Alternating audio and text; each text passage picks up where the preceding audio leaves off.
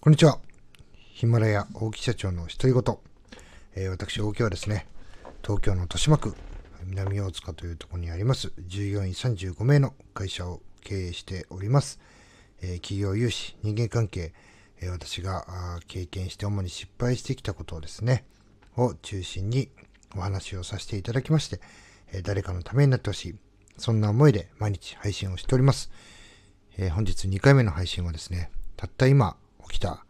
出来事 について話をしたいと思います。えー、ちょうど今日私はね、夜勤明けでございまして、えー、朝の8時半に、えー、仕事が終わったわけですけども、え突然ですね、えうちのスタッフから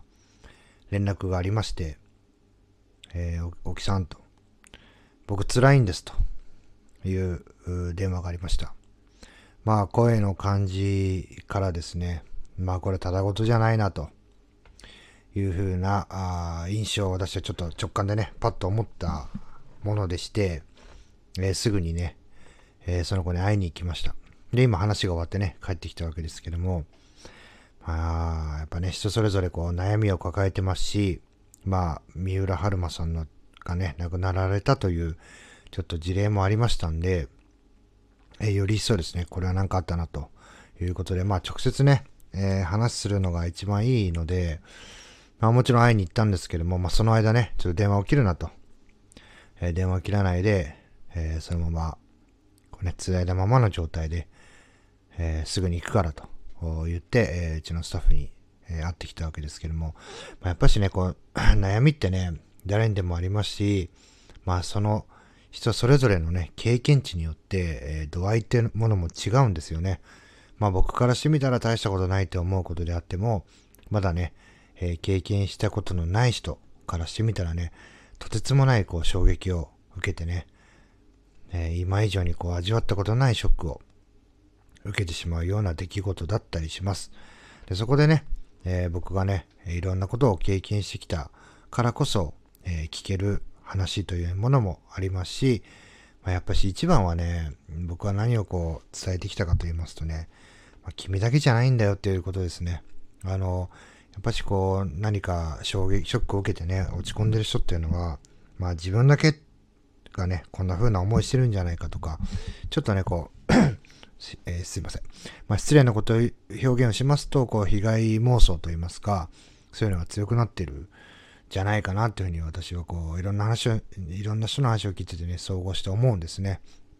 で、僕もそうでした。まあ、ただね、あの、まあ、一スタッフと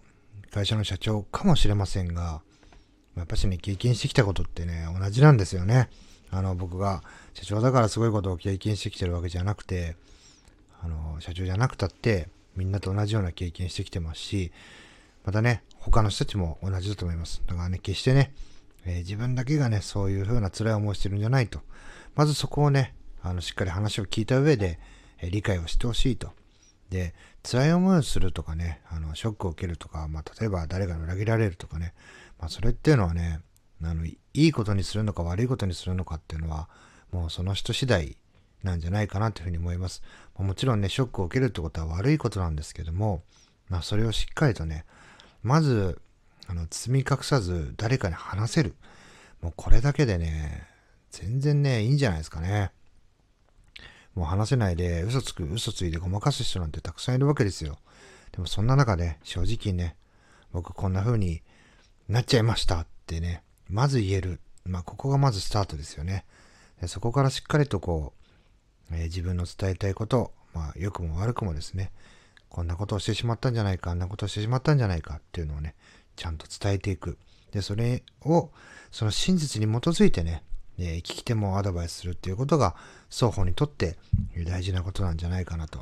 まあ、そこはね、こう大事なとこを隠して、ま、どうしてもね、人って傷ついてるときはね、自分をよく思われたいというふうにね、いう心理から、まあ、自分のことをよく表現してしまいがちです。これ私もそうなんですね。えー、なんですけども、そこをね、あえてこう包み隠さず、まあ、僕の聞き手側の意見からすると、正直にしっかりと話をして、それに基づいて、その、えー、それに対してどうなんでしょうかと、ああの、アドバイスいただけませんかと、えー、いうような話。まあこれ非常にね、僕貴重で、その人のこう人生をね、左右するようないい瞬間に立ち会わさせていただいたんじゃないかなと。逆にね、あの僕は、なんかそういう場面で、僕のとこにこう電話をくれてね、声をかけてくれたっていうのは非常にありがたいなっていうのもありますし、まあ、僕の方もね、あの改めて、こう自分の経験がね、誰かの役に立つ。まあ、このラジオもヒマラヤもそうですし、YouTube なんかもそうなんですけども、それがね、本当にあの自社の身近なスタッフに少しでもね、こう家庭になってもらえるんだったら、もうこんなにね、こう生きててよかったなと思うこともないですし、こう会社をね、経営して、こういう立ち位置で苦しい思いしてきてよかったななんてこともないので、まあ、やっぱしね、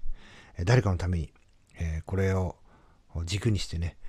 いろんな活動、まあ、ヒマラヤ、YouTube を中心にですね、活動していきたいなと、ちょっと改めて思うような出来事がありましたので、第2回目の放送でお話をさせていただいた次第でございます。えー、最後まで聞いていただきありがとうございます。まあ夜勤明けでだいぶ時間が経ってしまったんですが、せっかく起きてますんでね、動画編集頑張っていきたいと思います。それではま皆さん、次の配信でお会いしましょう。さよなら。